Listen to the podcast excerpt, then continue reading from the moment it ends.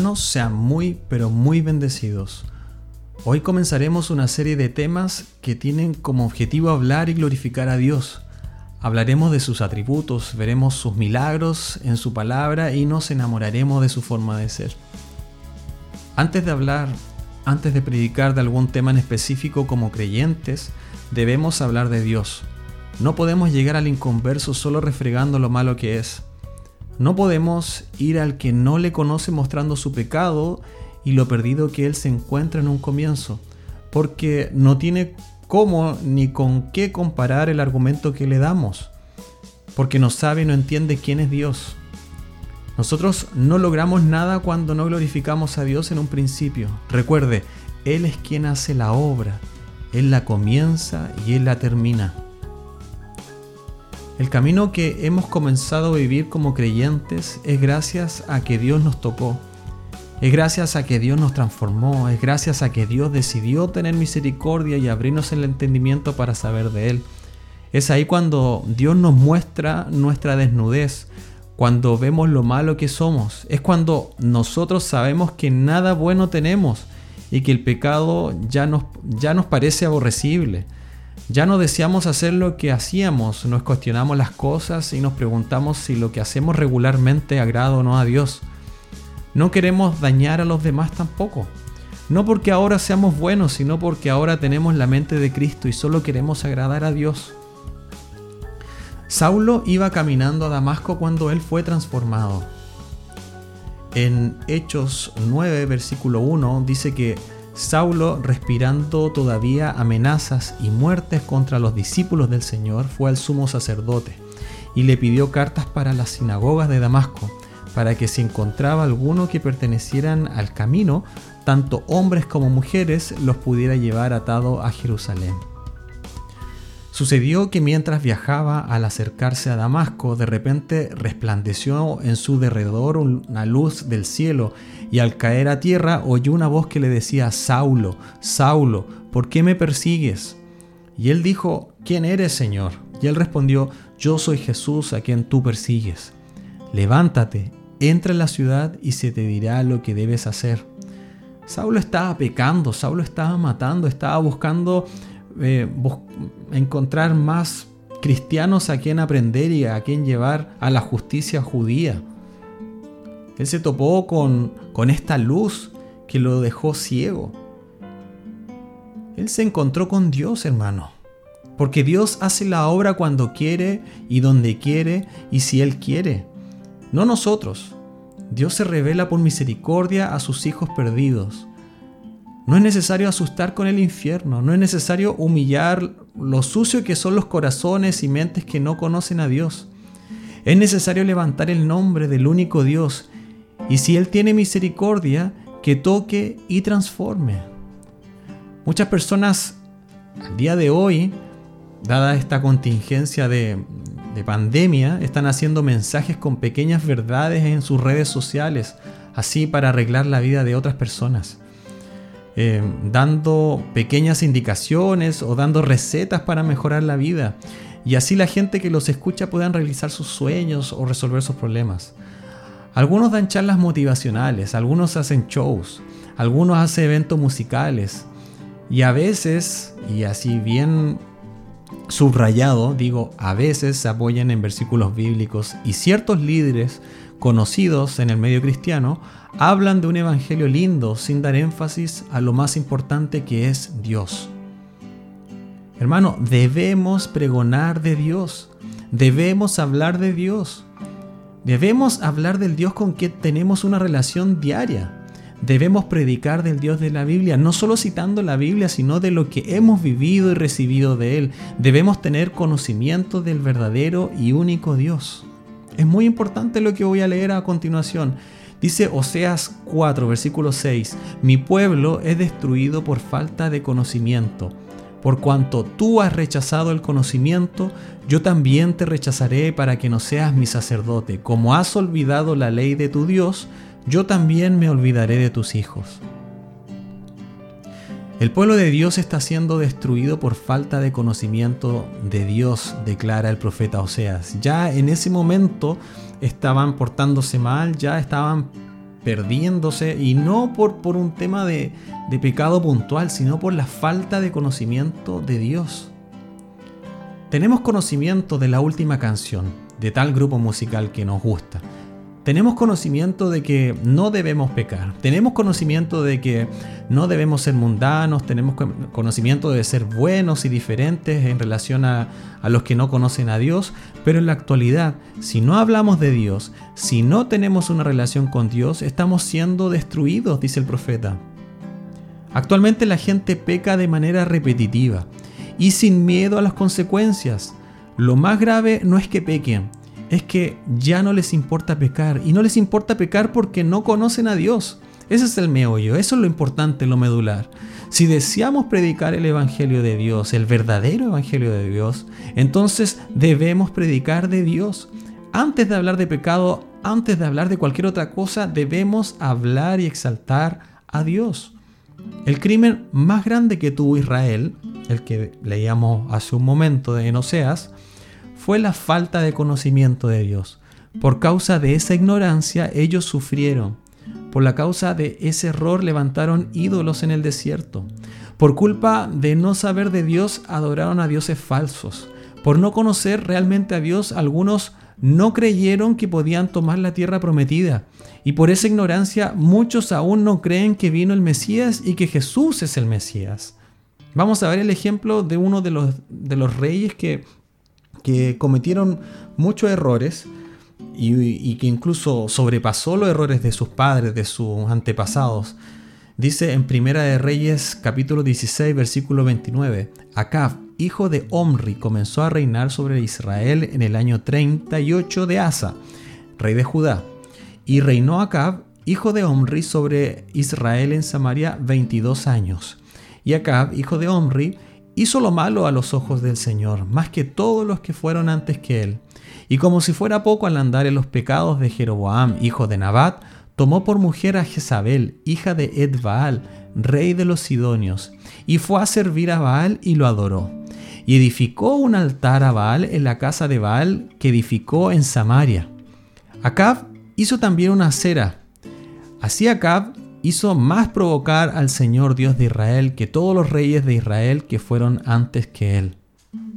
Hermanos, este rey hizo lo malo frente a los ojos de Dios y es evidente que fue porque no lo conocía. Todos sus antepasados hicieron lo malo delante de Dios como dice el pasaje, pero sus padres lo más probable es que no lo instruyeron en los caminos de Dios, no fomentaron el temor a Dios. Y vemos el resultado terrible de este rey que fue adorar a otros dioses. Tenemos, nosotros hermanos, tenemos memoria a corto plazo. Nos olvidamos de todo lo que Dios ha hecho por nosotros en nuestro pasado. A veces nos olvidamos cuál es nuestro propósito. Por eso debemos diariamente buscar a Dios. Solo así podemos tener hambre en conocer de Él.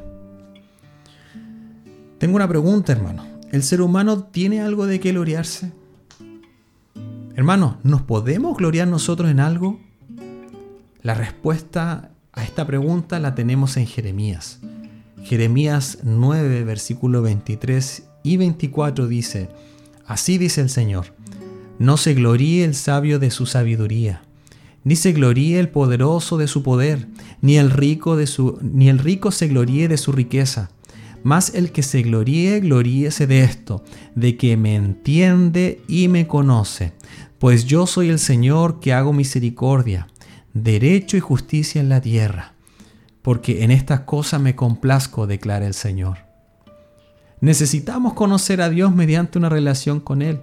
Debemos dedicar tiempo, nuestro tiempo, en entender y conocerle. Debemos ser transformados por Él en esta relación. Esta nueva relación es devoción completa. No en búsqueda de dar mensaje, de predicar, de, de hacernos conocidos, para nada, sino de ser cambiados a medida que conocemos a Dios. Y esto no es una vez en la vida, sino todos los días uno va siendo transformado, va siendo cambiado. Nuestra ambición más grande debe ser el conocimiento de Dios El conocimiento teológico que aprendemos a través de la escritura, de la palabra, de su Biblia, y el conocimiento personal, no tan solo estudiamos de Él, sino que andamos con Él. Uno de los atributos que veremos en esta serie de, programas es que Él es único. No hay otro Dios. Como dice Pablo en Romanos al finalizar esta carta, en Romanos 16, 27, al único y sabio Dios, por medio de Jesucristo, sea la gloria para siempre. Amén. También tenemos el Chema Israel, la principal oración del pueblo judío que vemos en Deuteronomio 6:4. Escucha, oh Israel, el Señor es nuestro Dios, el Señor uno es. Existen bastantes textos, existen suficientes historias en la Biblia como Dios demuestra su poder, como Dios demuestra a través de momentos espectaculares que Él es el único Dios. Estas expresiones fueron demostradas para hacer volver a su pueblo del error, del alejamiento, no para demostrar un poder extraordinario solamente, sino para generar el verdadero arrepentimiento a su pueblo. Tenemos un Dios verdadero, hermanos, que si quiere hace callar a una tormenta. Tenemos un Dios que dice sea la luz y se hace. Tenemos un Dios que si desea mandar una pandemia, lo hace. Tenemos un Dios que si desea dar sequía, la puede hacer y lo hace y si quiere lo puede hacer por varios años. En Primera de Reyes 17, 1, 7 dice, entonces Elías Tisbita, que era de los moradores de Galaad, de de Galaad, dijo a Acab, Vive el Señor Dios de Israel delante de quien estoy, que ciertamente no habrá rocío ni lluvia en este año, sino por la palabra de mi boca. Y vino a Elías la palabra del Señor diciendo, Sal de aquí y dirígete hacia el oriente y escóndete junto al arroyo de Kerit que está al oriente del Jordán, y beberás del arroyo y, ordenado he y he ordenado a los cuervos que te sustenten allí. Él fue e hizo conforme a la palabra del Señor, pues fue y habitó junto al arroyo de Kerit, que está al oriente del Jordán. Y los cuervos le traían pan y carne por la mañana y pan y carne al atardecer y bebía del arroyo. Y sucedió que después de algún tiempo el arroyo se secó porque no había caído lluvia en la tierra. Nosotros tenemos un Dios que decide que los cuervos nos den de comer. Tenemos un Dios que eh, le dice a la naturaleza y eh, la naturaleza se humilla ante su palabra y obedece cuando Él ordena. Nuestro Dios hace llover sobre buenos y malos, dice su palabra. Él hace salir el sol a justos e injustos. Y cuando Él desea establecer su orden, Él lo hace simplemente. Puede ser que creamos que somos inmunes a sus decretos, que a nosotros no nos va a suceder todas estas calamidades. Sin embargo, tenemos que recordar que Él es Dios. No vamos a saltar sus procedimientos solo por ser sus hijos. Hermanos, si usted desea movilizarse, si desea viajar por las rutas que unen nuestras regiones, debe entender que habrá barreras sanitarias. Si usted fuera hijo del presidente o si fuera un senador o diputado o alguien importante del país, usted debe cumplir el protocolo de dichas barreras. Nadie puede saltarse ese procedimiento porque son leyes. Y con Dios es lo mismo. Nosotros sus hijos vamos a pasar por esta pandemia. Vamos a pasar por momentos de tristeza. Tendremos que vivir el luto, pero sabe la diferencia es que nosotros pasamos estos momentos difíciles con Dios, porque su vara y su callado nos infunden aliento. Esa es la diferencia. En Romanos 11, versículo 33 dice, Oh profundidad de las riquezas y de la sabiduría y del conocimiento de Dios. Cuán insondables son sus juicios e inescrutables sus caminos. La palabra insondable quiere decir que no puede ser conocido o comprendido por ser misterioso, difícil o impenetrable. La palabra inescrutable significa que no puede ser averiguado o comprendido. Dios tiene el tiempo en sus manos. Cuán insondables son sus juicios e inescrutables sus caminos. Dios tiene el tiempo del COVID en sus manos, hermano. Cuán insondables son sus juicios e inescrutables sus caminos. Dios sabe por qué aún tus padres no se han convertido. Cuán insondables son sus juicios e inescrutables sus caminos. Dios sabe por qué tu hijo está con esa enfermedad. Dios, Dios sabe. Dios sabe por qué estás sin trabajo. Cuán insondables son sus juicios e inescrutables sus caminos. Dios sabe por qué estás viviendo lo que vives hoy cuán insondables son sus juicios e inescrutables sus caminos. Vemos entonces cómo Israel está siendo destruido por la falta del conocimiento de Dios. Eso es lo que hemos visto hasta el momento que, que acá empezó a servir a otros dioses. Ya eh, el profeta Elías le dice que no va a llover más por varios años. Ya y eh, bueno, vemos que acá rey de Israel levantó el altar a Baal y no solo eso, sino que edificó una casa a Baal. Este rey estaba súper perdido porque no le habían instruido lo más probable, porque sus papás, sus antepasados también habían caído en errores similares a esto. Pero nosotros podemos criticarlo. Nosotros también hemos estado así. Nosotros hemos estado así cuando no teníamos a Jesús, no tan solo cuando no, no nos habían hablado de Él, sino cuando nos alejamos de Él. Nosotros nos volvemos en acá. Cuando nosotros no tenemos a Jesús en nuestro corazón y no nos, interesa, no nos interesa amar a Dios, es cuando estamos con esa falta de conocimiento y estamos siendo destruidos por esa falta de conocimiento porque no caminábamos con Él, no teníamos una relación con Él y el pecado no nos molestaba. En Primera de Reyes 18 eh, vemos que aquí comienza a aparecer la gloria del Señor, porque dice que y sucedió que después de muchos días la palabra del Señor vino a Elías en el tercer año diciendo, ve, muéstrate acá y enviaré lluvia sobre la faz de la tierra. Y Elías fue a mostrarse a Acab y el hambre era intensa en Samaria. Hermano, en el mundo nosotros tendremos adversidades. En el mundo tendremos aflicciones, son algunas de las últimas palabras que nos dejó nuestro Maestro Jesús, Jesucristo. La gente cuando cuando nosotros predicamos nos dirá, estamos perturbando, que estamos alterando el orden público. Todo eso es para quitar el verdadero enfoque importante de nuestro mensaje, el enfoque de exaltar a Dios. No importa lo que nos digan, no, nuestro deber es levantar el nombre de Dios a pesar de todo. ¿Ya? Es levantar el nombre de Dios tal como lo hizo Elías cuando fue ordenado por él. Sigue entonces la historia en el versículo 16 donde dice que y fue al encuentro de Elías y sucedió que cuando Acab vio a Elías, Acab le dijo, ¿eres tú perturbador de Israel? Aquí es lo que yo le decía, que nosotros vamos a tener aflicciones, vamos a tener adversidades.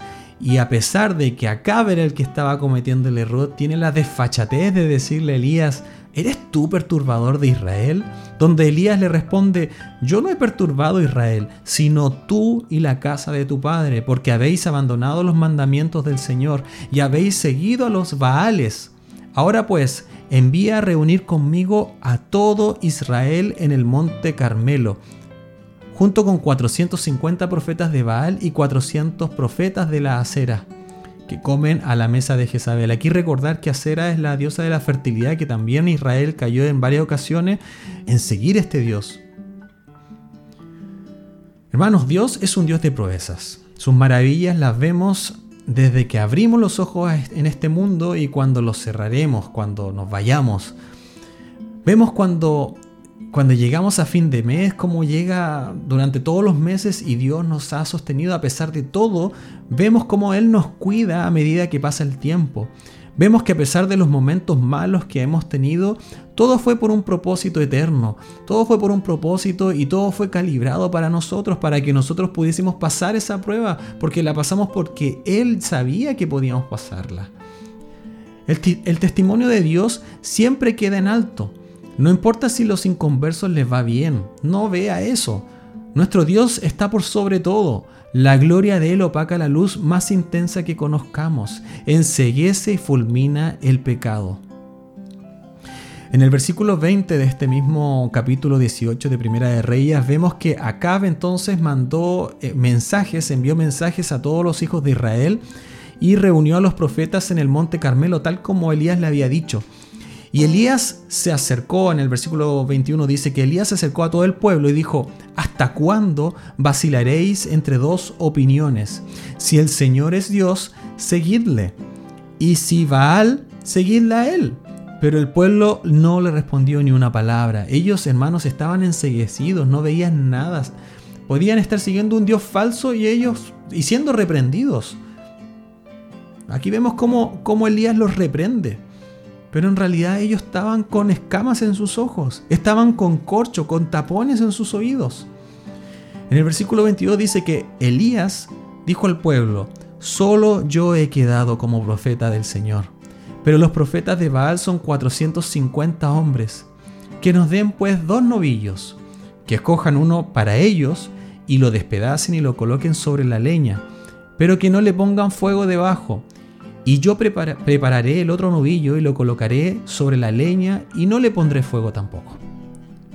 Entonces, invocad el nombre de vuestro Dios y yo invocaré el nombre del Señor. Y el Dios que responda por fuego ese es Dios. Y todo el pueblo respondió y dijo, la idea es buena. Vamos entonces a ver la imagen en este texto, ¿ya? Habían 850 profetas. En el anterior versículo decía que habían 450 que eran profetas de Baal y 400 que eran del profeta de perdón, del dios Acera, de la diosa Acera, ¿ya? Entonces habían 850 profetas. Y estaba todo el pueblo reunido alrededor, ¿ya? Y también estaba el rey Acab. Y debía haber dos altares y cada uno debería tener un novillo sobre las leñas que estarían en cada altar. La regla entonces era que el Dios que proveyera el fuego, ese era el Dios verdadero. No sé si usted siente el corazón acelerado, no sé si usted siente cómo, cómo el Hijo de Dios puede entender que viene un milagro de parte de él. Me imagino que Elías se sentía de esa manera.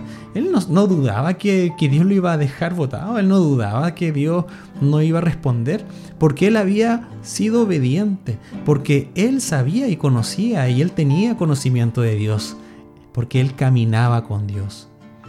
Pero Israel no estaba bien. Estaba entre los dos dioses, dice el texto. ¿Podemos llevar esta escena a nuestra vida, hermano? No es necesario ser indiferente a esta realidad de Israel, podemos llevarla al día de hoy. Quiero preguntarle algo. ¿A qué Dios sirve usted? ¿El Dios dinero? ¿El Dios del estatus social? ¿El Dios em, de la entretención? ¿El Dios del Facebook? ¿El Dios del YouTube? ¿Del Spotify? ¿El Dios de la música? ¿El Dios de la autorrealización? El Dios mi opinión, el Dios mi familia primero, hoy le quiero invitar a que usted pueda poner un altar por cada Dios que tenga y que pueda invocar a ese Dios para que haga descender fuego, para que aparezca en su vida y pueda usted adorar a ese Dios.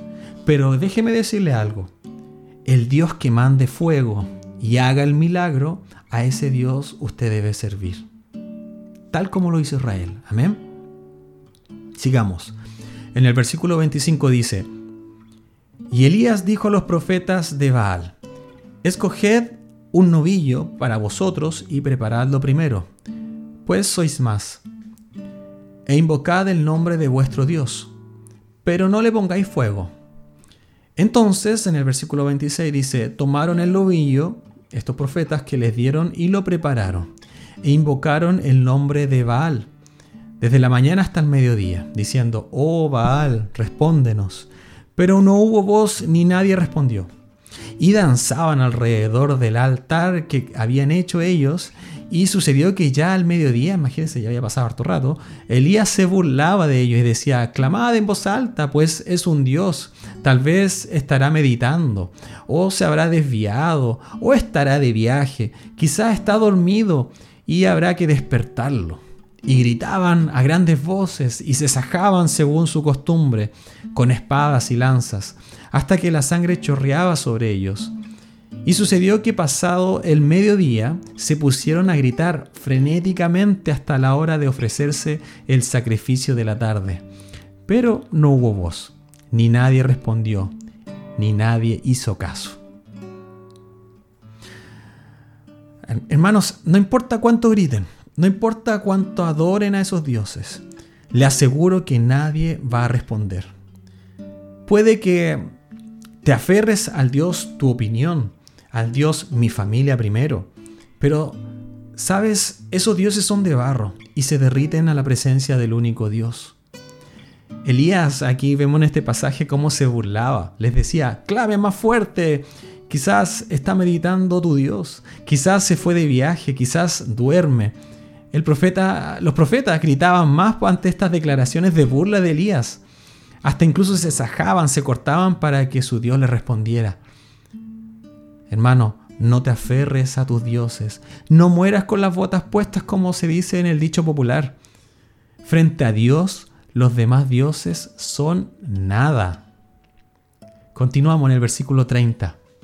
Ya aquí Elías ya estaba aburrido, ya no quería seguir viendo el espectáculo, lo ridículo que estaban haciendo estos profetas con sus dios, dioses falsos. Y dice en el capítulo, en el versículo 30, dice, entonces Elías dijo a todo el pueblo, acercaos a mí.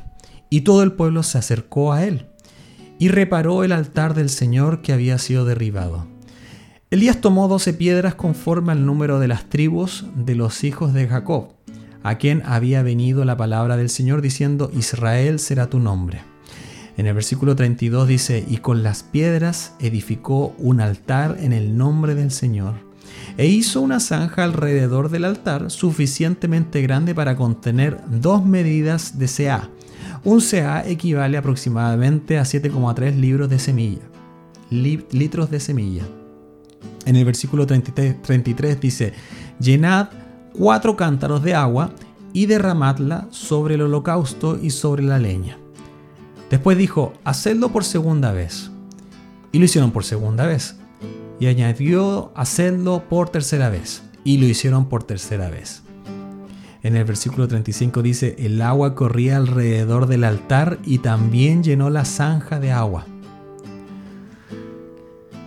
En este pasaje nosotros vemos algo súper importante, algo muy importante, porque no, importa el impedimento que nosotros pongamos, no importa las trancas que levantemos, no importa cuán alejado estemos, no importa nuestra incredulidad, hermano. Dios hace y deshace como Él quiere. Él manda fuego purificador en nuestras vidas y nada que no le glorifique puede mantenerse en pie. Podemos tratar de impedir ese fuego con agua, pero ni todos los océanos del mundo lo pueden contener. Aleluya. En Primera de Reyes 18:36 dice, y sucedió que a la hora de ofrecerse el sacrificio de la tarde, el profeta Elías se acercó y dijo, Oh Señor, Dios de Abraham, de Isaac y de Israel, que se sepa hoy que tú eres Dios en Israel, que yo soy tu siervo y que he hecho todas estas cosas por palabra tuya. Respóndeme, oh Señor, respóndeme, para que este pueblo sepa que tú, oh Señor, eres Dios y que has hecho volver sus corazones. En el versículo 38 dice, entonces cayó el fuego del Señor y consumió el holocausto, la leña, las piedras y el polvo, y lamió el agua de la zanja cuando todo el pueblo, en el versículo 39 dice, cuando todo el pueblo lo vio, se postraron sobre su rostro y dijeron, el Señor, Él es Dios, el Señor, Él es Dios. Entonces Elías les dijo, prended a los profetas de Baal, que no se escape ninguno de ellos. Los prendieron y Elías los hizo bajar al torrente de Sison y allí los degolló. Que se sepa que hoy tú eres el único Dios. Dios incomparable, cuán insondables son tus juicios e inescrutables tus caminos. ¿Quién puede dudar la existencia de nuestro Dios? Los cielos cuentan su gloria y el firmamento la obra de sus manos. Aleluya. Este pasaje nos muestra que todo el pueblo de Israel, cuando reconoció al único Dios y que era el Dios verdadero, ellos se arrepintieron, hermano. Y con rostro en tierra, imagínense, imagínense esta imagen Imagínense esta situación, completamente humillados ante el Creador y declarando que Él es Dios. Cuando Él desciende, nuestras escamas de los ojos se caen, los corchos, los tapones que tenían nuestros oídos son destapados, podemos ver, podemos alabar, podemos arrepentirnos, podemos humillarnos y alabar de verdad. Esta es la verdadera adoración, la verdadera alabanza donde Dios es glorificado, no por sus hazañas, sino porque Él es digno de recibir adoración. Independientemente de todo, Él es digno y nadie más. Finalmente le quiero decir, hermano, y le repito, quiero ser muy repetitivo en esto hable de Dios primero en sus conversaciones. Inicie glorificando a Dios en sus predicaciones. Dios en sus ministraciones, Dios en sus evangelizaciones, Dios primero siempre. No lo olvide, que Dios descienda. No hable del pecado, eso no es el enfoque, eso viene después. Eso no es lo importante, lo medular de nuestros temas es Dios, que Dios sea nuestro primer aliento y Dios sea nuestro último aliento. Sea un apasionado por Dios. Romanos 11:36 dice, porque de Él, por Él y para Él son todas las cosas. A Él sea la gloria para siempre. Amén.